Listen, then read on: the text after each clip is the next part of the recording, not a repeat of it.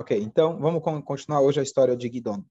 Depois que Gidon ele é, venceu a batalha, Hashem falou para ele que ainda tinham algumas pessoas, alguns é, dois reis ainda que tinham fugido. Eles atravessaram o Jordão e eles fugiram para fora de para fora de Israel. Então vamos dedicar esse shur para o Fosh de pai, Bezrat Hashem, Chaim Avram Tzvi Ben Golda, que só boas notícias. É, então, depois que eles venceram a batalha, mas ainda não tinha sido uma vitória completa. Então, dois reis que se tornaram aliados desses Midianim, eles acabaram fugindo, escapando. Para onde eles escaparam? Para o lado leste do Jordão, que é onde justamente estavam duas tribos e meia, se você lembra de Yoshua, que não tinham entrado lá em Israel, optaram por ficar lá. Essa história já é uma história antiga desde Moshe Rabbeinu, que ficaram por lá. E eles então fugiram para lá. E os, eh, os, eh, o, o Gidon, ele agora se virou para algumas pessoas, inclusive pessoas da tribo de Efraim, e falou para eles: Eu quero que vocês, agora, a gente está cansado da batalha, eu quero que vocês vão até lá e busquem, tentam acabar com esses, eh, com o resto do inimigo. E aí, eles vão até lá e eles conseguem realmente ser vitoriosos é, acabam matando alguns reis, etc. E aí eles estão agora subiu a moral deles e eles voltam para o Guidon cobrando ele. Oh, peraí, somos bons, né? Provamos que a gente consegue. Por que, que lá atrás você mandou a gente embora? Por que, que você desconsiderou a gente? O que é interessante, né? Se você quisesse ficar na batalha, podia ter insistido lá atrás. É. É, mas agora que você conseguiu um pouquinho, de repente, é, como dizem, o porteiro acha que ele manda no prédio. É, o síndico acha que ele é dono do prédio, o porteiro acha que é dono do prédio. O flanelinha acha que é dono do teu carro. Então, o cara, na hora que ele já tem um pouquinho de domínio, ele já agora acha que já pode se, se, é, como chama? se é, começar a questionar, etc. E aí, o Guidon ele fez uma jogada de mestre, é, e ele, ao invés de comprar a briga, falar, é, porque poderia até se defender, não, Deus me falou. Ele falou, não, vocês são excelentes. Vocês foram lá destruir o inimigo. Vocês, vocês são o máximo. Aí ele se acalmar. Precisavam de um elogio. Eles estavam precisando de uma, um carinho no ego deles. E aqui já tem uma lição maravilhosa. Quando alguém vem te confrontar, quando alguém está brigando com você, o que, que ele quer? Você sabe o que ele quer, certo? Então, se é alguém que está querendo o mal especialmente, mais ainda, dá um elogio para ele e pronto. O Opera, ele conta a história. Tinha alguém, na época, muitos anos atrás, ele queria, ele iria, queria, ele conseguiu aproximar um jovem para poder ir para Estivá. E ele conseguiu, o jovem estava convencido, tinha alguém que estava absolutamente contra que ele fosse para Estivá. E veio confrontar o rabino, veio conversar, marcou uma reunião, o cara estava desesperado. Como você manda um moleque desse para Estivá? Fazer a cabeça dele, vamos. Ele conta que ele já tinha, conhecia já o esquema, conhecia já o cara e pediu para a esposa, que na época era difícil ter comida kasher, mas preparar uns bons chocolates. E aí ele conta, né? Eu fui servindo chocolate, o cara começou a comer o chocolate, começou a comer mais um chocolate e mais um chocolate. Ele ficou com os chocolates e o menino foi para estivar. Então você precisa saber calar a boca do inimigo e é, saber evitar brigas. Às vezes um prato de chocolate resolve o problema. Se o pessoal que está gritando dizem, o pessoal está com fome, é só isso. Não tá, esquece que está gritando. O pessoal está com fome, dá para ele um prato de comida e vai se acalmar. Então, essa é, já é uma lição, uma jogada de mestre, especialmente que ah, o que destacava ele, a gente falou das outras vezes, era a humildade dele. Ele era destacado pela humildade dele. Quando a Shem fala, vai, a gente falou, por um lado, pode ser falta de fé, mas por outro lado, ele, ele não se via na, na, qualidade de ser um líder, de poder, de repente, quem sou eu para agora pegar uma guerra? Eu sou o juiz, eu sou o general. Então, o tempo todo ele se olhava muito pequeno. Então, ele continuou com esse olhar de se sentir pequeno. Quando alguém confrontou ele, em vez dele revidar, ele falar, elogiou eles com sinceridade e dessa forma eles resolveram. Agora ainda sobraram dois reis, Zevar e Tzalmuná, que não eram dos povos nativos de Israel, mas quando está pegando, tem gente que gosta de ver o circo pegar fogo, então quando Deus nos livre, tem o bode expiatório chamado povo judeu, apesar que não tem nada a ver com você, você não tem nada a ver com essa história, mas você quer aproveitar e por que não? Então, alguns povos haviam se juntados com Midian. E esses dois eram reis de duas, dois povos que também tinham se juntado para oprimir o povo de Israel. E eles tinham ainda sobrado, e junto com eles, eles tinham ainda 15 mil, 15 mil é, soldados. Não era como era antes, que era 150 mil, mas era 15 mil, ainda 50 vezes mais forte do que os 300. Então, Guidon, ele agora saiu de Israel, ele queria perseguir o inimigo para realmente acabar de vez. Então, ele atravessou o Yarden e agora ele precisava de um pouco de ajuda. A quem ele ia pedir ajuda? Para os Yehudim que moravam do outro lado, que moravam fora de Israel, que eram descendentes daquelas tribos originais que a gente falou, Reuven, Gad e meio, meia, metade de Menashe. E ele chega para uma cidade. E ele vai até aquela cidade. E ele fala, olha, a primeira cidade que ele chega, ele fala, ele foi até Sukkot, é uma cidade que aparece natural algumas vezes. E aí ele fala lá, eu gostaria um pouco de comida. Eu estou cansado. Talvez vocês podem nos ajudar. Talvez vocês podem dar comida para a gente. O que, que você espera? Você vê quando as guerras em Israel, Deus nos livre, né? Mas você vê que quem não vai para a guerra, no mínimo, está lá oferecendo comida, dando alguma coisa. E, infelizmente, eles, ao invés de ajudar, eles não incentivaram. E não só que não incentivaram, eles falaram que não iam dar comida. Por quê? Qual era a justificativa deles? Porque se você querer cutucar o inimigo, com certeza vocês vão perder. Assim eles pensavam. E aí o inimigo vai querer se vingar. Aonde tem judeu, você mora lá, do, lá dentro de Israel, a gente mora aqui, aqui estão nossas famílias. Então eles vão querer acabar conosco. Se a gente te ajudar, seremos cúmplices. Então você não tem ajuda nossa. Não queremos que você mexa com o inimigo, potencial inimigo deles. Então ele ele fala que ele, ele ameaça eles, fala que se vocês não nos ajudarem, se é assim, então, na volta, vocês vão ver, vocês vão ter o troco de vocês. E eu vou furar a pele de vocês com espinhos, com flechas. Assim ele falou para eles. Mas eles não se intimidaram e não ajudaram seus próprios irmãos. Lembrando que, né? Mais com medo dos inimigos. Mais com medo dos inimigos do É, exatamente, exatamente. E aí, então, eles partiram para a segunda cidade e foram para uma cidade chamada Penuel. E nessa cidade havia uma torre muito grande. Essa torre servia como se fosse um lugar de proteção, um bunker. E lá o povo, parecido com aquela torre de Babel que eles imaginavam, se eu tiver uma torre, eu tenho uma proteção, eu ter um nome. Então eles confiavam muito nessa nessa nessa torre. Então eles é, se recusaram também a ajudar eles. E eles ainda foram mais duros com as palavras deles, foram mais mais é, maltrataram o Guidon. Ele falou: tudo bem, eu vou cuidar de vocês na volta. E ele, com seus 300 homens, apesar de famintos e cansados, após uma longa batalha, eles alcançam o inimigo. E eles chegam até o inimigo e eles pegam, capturam os dois reis, Zevach e Tzalmuná, e eles agora, eles agora, ele captura eles, e eles comentam com ele, ele, na verdade, antes disso, o Gidon ficou sabendo que esses reis eles tinham matado judeus, até, até agora estavam oprimindo o povo judeu. Eles eram inimigos, mas ficavam de longe. Mas ele ficou sabendo que eles haviam matado alguns judeus. Então ele falou: vocês vão merecer o seu castigo. E quando ele capturou os dois reis, não sei se ele precisou pressionar ou torturar eles, mas ele perguntou: quem foi que vocês mataram? E aí eles falaram: olha, eram pessoas olhando bem, até que parece com você. E eles descreveram e ele descobriu que eram os próprios irmãos do Guidon. Eles tinham matado os próprios irmãos do Guidon.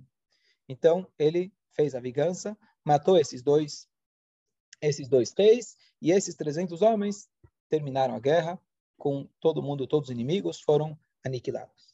Na volta, ele vai para a cidade de Sukkot e ele cumpre a sua palavra, infelizmente com os próprios judeus, mas alguém que nos dá apoio na hora da guerra, e você precisa, literalmente, você está querendo matar o seu irmão, então ele fez isso, com certeza não foi por intuição própria, mas ele tinha ordem divina, e ele perfurou as, as, as, as, as peles desses Yehudim, infelizmente com flechas, espinhos, etc., e aquela cidade aonde estava o, aquela torre, quando eles viram os irmãos deles, judeus, chegando, os 300 homens que haviam sido vitoriosos, que eles não acreditavam que poderiam ser vitoriosos, então eles todos se esconderam na torre.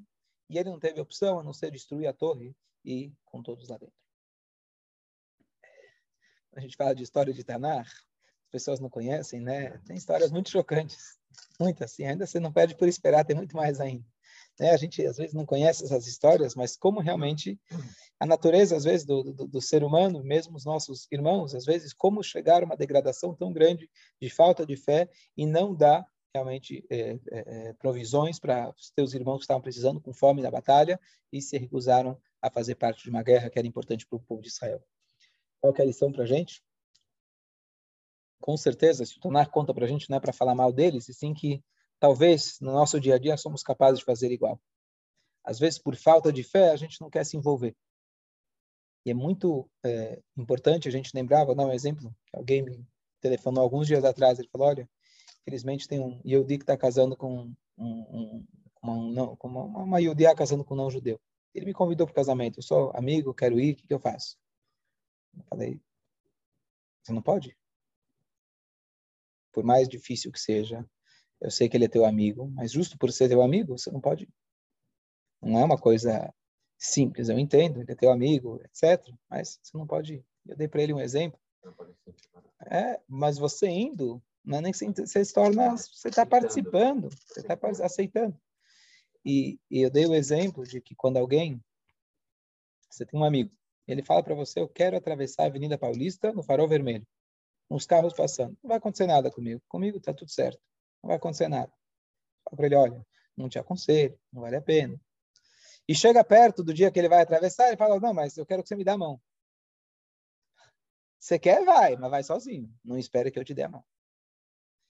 É duro, é duro a gente estar numa situação dessas, que a Hashem mande Mashiach logo e todo mundo possa estar fazendo o que deve fazer da maneira correta, mas é, você ficar em silêncio, vezes você está, na verdade, sendo cúmplice. O pecado do bezerro de ouro, quem fez o bezerro de ouro? Uma turminha pequena. Erevrav, uma turma de, de povos que se misturaram com o povo judeu na saída do Egito e entraram lá porque, já que liberou, vamos sair juntos. Ah, agora o judeu está ganhando, vamos ser judeu também. Por que não? E aí eles foram eles que incentivaram. Mas o fato que o povo inteiro ficou em silêncio, a maioria do povo ficou em silêncio, todos são culpados. Então, se você não dá ajuda para aquele que precisa de ajuda, você quer ficar calado, não quer me envolver, você não se envolvendo, você votar nulo, votar em branco, você está se posicionando. Você não votar, você está se posicionando. Não tem determinadas situações, você não tem como ficar nulo. Nós não nos posicionando, você já está se posicionando, posicionando contra. Próximo. Então, por último, uma coisa trágica que aconteceu, e aí termina a história de Gidon. Gidon, finalmente, uma vez que ele venceu a batalha, ele queria agradecer a Hashem. E ele queria que é, o povo não esquecesse de Hashem. E realmente ele conseguiu trazer a paz para o povo de Israel por 70 anos. Razoável. O Hashem. Então, ele queria que as pessoas não esquecessem de Deus. O que, que ele fez? Ele pediu para todos uh, aqueles todos os judeus que tinham os despojos da guerra, eles trouxessem aqueles piercings de nariz, que foi um dos despojos da guerra que eles tiraram de ouro. Era uma coisa comum na época. Então ele falou: "Vamos trazer cada um seus piercings, e com esses piercings ele vai enfeitar um efod. Efod era uma roupa típica do Kohen Gadol, que ele vestia como se fosse um avental. Então ele fez esse avental enfeitado com isso, para uma lembrança, um monumento da, da vitória da guerra. Mas esse foi um erro dele, porque depois que ele faleceu, o povo começou a considerar aquele efod como algo sacro e começaram a fazer idolatria ou adorar aquele próprio efod. E ele foi criticado por isso, infelizmente, e ele não tinha ele, como a gente falou, o nível espiritual dele não era tão elevado, talvez não se consultou com Deus, quem sou eu para criticar um homem tão grande como esse, mas ele é criticado é, em relação a isso. Quiseram até fazer dele um rei, porque depois de uma vitória tão grande, tão milagrosa, quiseram fazer dele um rei, mas ele recusou, não quis ser rei, ele manteve só a postura de a posição de é, de juiz do povo de Israel, e assim realmente ele, é, ele, ele teve até o apelido chamado de Yerubal. Yerubal significa aquele que brigou contra o Baal, que na verdade o Baal era a idolatria que os próprios judeus estavam praticando na época. Então ele lutou contra ela e ele acabou recebendo esse apelido. E, infelizmente,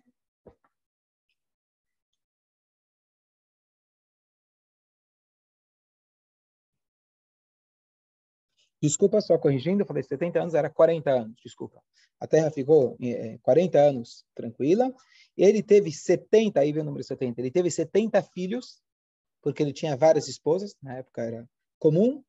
É, e quando ele faleceu, então o povo começou novamente a fazer idolatria e adoraram, inclusive, até aquele próprio é, avental que ele tinha feito. E aí agora, próximo capítulo, vai vir um novo juiz para poder incentivar o povo de Israel a fazer chuvá e fazer uma nova guerra e assim por diante. E assim vai e volta todo o livro de Shoftim. O que eu... 40 anos é 40 anos é um número muito padrão, muito padrão. Desde o... Tudo começa com a, a, a gestação, a primeira fase da gestação dura 40 dias. A formação inicial do bebê são 40 dias. Então, por isso, quando Hashem fez o dilúvio, ele fez por 40 dias para desfazer a criação inicial. E aí vem 40 dias, 40 no deserto, 40 dias que Moshe ficou lá em cima, mais 40 dias que ele ficou depois, mais 40 dias, depois mais 40 dias, e aí vai, tem muita coisa com o número 40. É, eu não sei se essa lição é direta, mas acho que é um conceito importante da gente lembrar. Muitas vezes, os judeus, ao longo das gerações, eles querem fazer monumentos. A gente quer criar um monumento, monumento do Holocausto, monumento... É, é normal, a gente faz um monumento. Será que o monumento é uma ideia judaica? É. Quando Deus, ele, é, quando o povo atravessou o, o Jardeno, o Rio Jordão, Deus falou, peguem as pedras de lá e faça de aqui um monumento. Todo mundo que passar por aqui vai lembrar que aqui Deus abriu o rio para vocês. Só que a pergunta é, quem mandou você fazer esse monumento? Hashem tinha ordenado de fazer o um monumento. Eu não acho que aqui era a intenção dele nesse sentido, mas só aproveitando esse tema, que às vezes a gente, é, muitas pessoas às vezes é, focam seu judaísmo em monumentos. Então ele vai para Israel, vai ver o Museu do Holocausto. Fantástico, quer dizer, fantástico. É, é lamentável, mas faz parte, tem que ir, sem dúvida nenhuma. Mas se o teu judaísmo se resume no passado, no museu e no monumento, é um judaísmo muito triste. É um judaísmo muito trágico. É um judaísmo antigo. Então a ideia dele foi nobre, mas aquele monumento, ao invés dele lembrar Hashem, eles começaram o quê? Adorar o monumento. Que essa é, às vezes, a ideia que a gente acaba, às vezes, focando o que, que, era a ideia da idolatria? A idolatria é o mais fácil, por quê? Porque é uma coisa que você consegue ver, você consegue mexer. Então, aí, inclusive, aquela época dava uma ilusão que aquilo funcionava, então é mais fácil, é mais acessível. Então, às vezes, a gente cria monumentos da nossa história sem tirar o mérito de forma nenhuma. É importante se lembrar, é importante tudo, mas se a gente resume tudo num monumento histórico, Hitler e Marx também queria fazer, já tinha o plano de fazer um museu para contar que uma vez havia um povo chamado judeu. Sabia que ele tinha plano de museu? Tinha. Tudo pronto para fazer um museu sobre os judeus. Além, sem querer comparar né, com Yad Vashem, não é isso que eu estou querendo dizer. Mas monumento, dependendo como você enxerga, pode ser para... Ó, havia um dinossauros, vai lá ver o Museu de História Natural, vai ver né, os bichos empalhados, para ver que um dia teve. A ideia é, o judaísmo não é museu. O judaísmo é você viver o judaísmo. Você quer, você quer ir para Israel? Vai no Kotel. Você vai, quer ir para Israel? Quer ver? Vai numa estivá, entra numa estivá lá, tem estivá de Mir, com 4, 5 mil alunos sentados dando Torá, a Guemará, que foi escrita há dois mil anos atrás, na Torá que foi dada 3.300 atrás, que relata os fatos de 5 mil anos atrás, mas a Torá não está te contando a historinha do passado. Eles estão lá vivendo os ensinamentos da Torá no seu dia a dia. Então, você quer viver judaísmo? Monumento é importante? Sim, sem tirar o mérito, mas é só um monumento não transforma o monumento numa idolatria. Não transforma o monumento como isso é o meu judaísmo, esse é o meu Deus. O nosso Deus, ele é vivo. Nosso Deus não é uma pedra. Nosso Deus não é uma memória. Nosso Deus deu para a gente a Torá, a Torá é viva e a gente precisa praticar ela e trazer ela para o nosso dia a dia. Claro que um povo que não tem história e um povo que não se lembra da sua história não tem como ter o dia a dia, mas você não pode ficar preso na sua história. Você tem que olhar para trás para você conseguir caminhar para frente.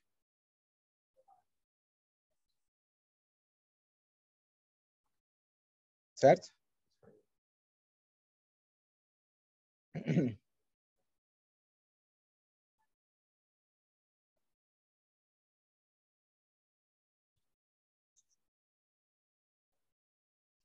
Mais uma, só para concluir, o, a Torá conta assim: ele faleceu, ele foi enterrado e o povo voltou a fazer idolatria. Não podia dar nenhum, esperar o podia, podia esperar dar 30 dias que ele morreu, você já volta a fazer idolatria. Mas eu acho que a ideia aqui, como a gente falou, o povo, desde o início, não tinha feito uma chuva completa.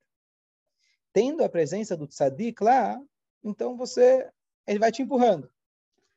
Mas se você não fez chuva por conta própria, se você não se melhorou, o tzadik ele te dá uma força. Mas a hora que ele some do pedaço, então aí o que acontece com você?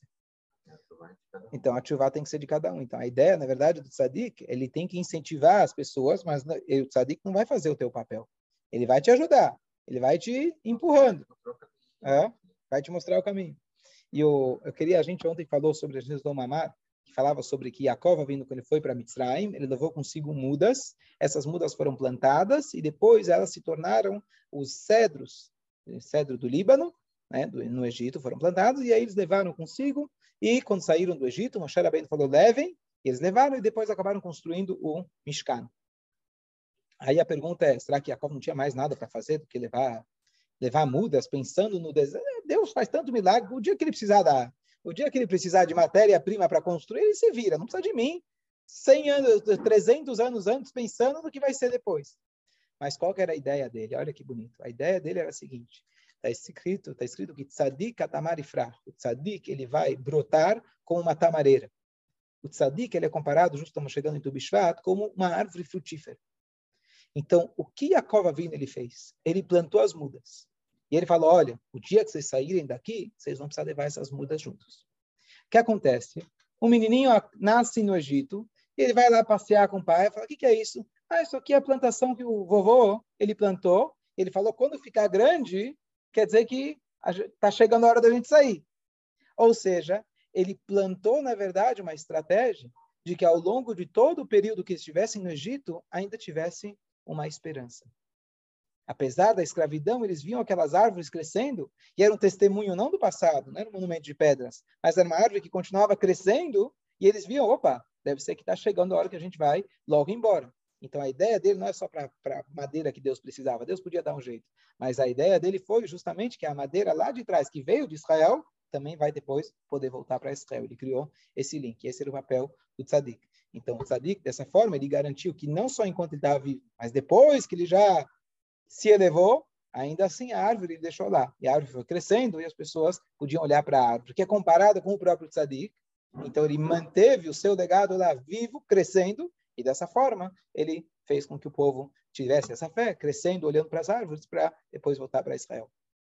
Então, só ligando com essa ideia do tzadik, né, que o papel dele é incentivar a gente. Alguns conseguem, é, dependendo do nível do tzadik, como a gente falou, Moshe Rabbeinu, a gente estuda dele todo dia, a gente continua vivendo ele todo dia. Talvez o Guidon precisava que a gente estudasse agora um pouco mais, mas é, é, assim que ele faleceu, infelizmente o povo voltou a pecar, até que Hashem mandou o próximo. Ok.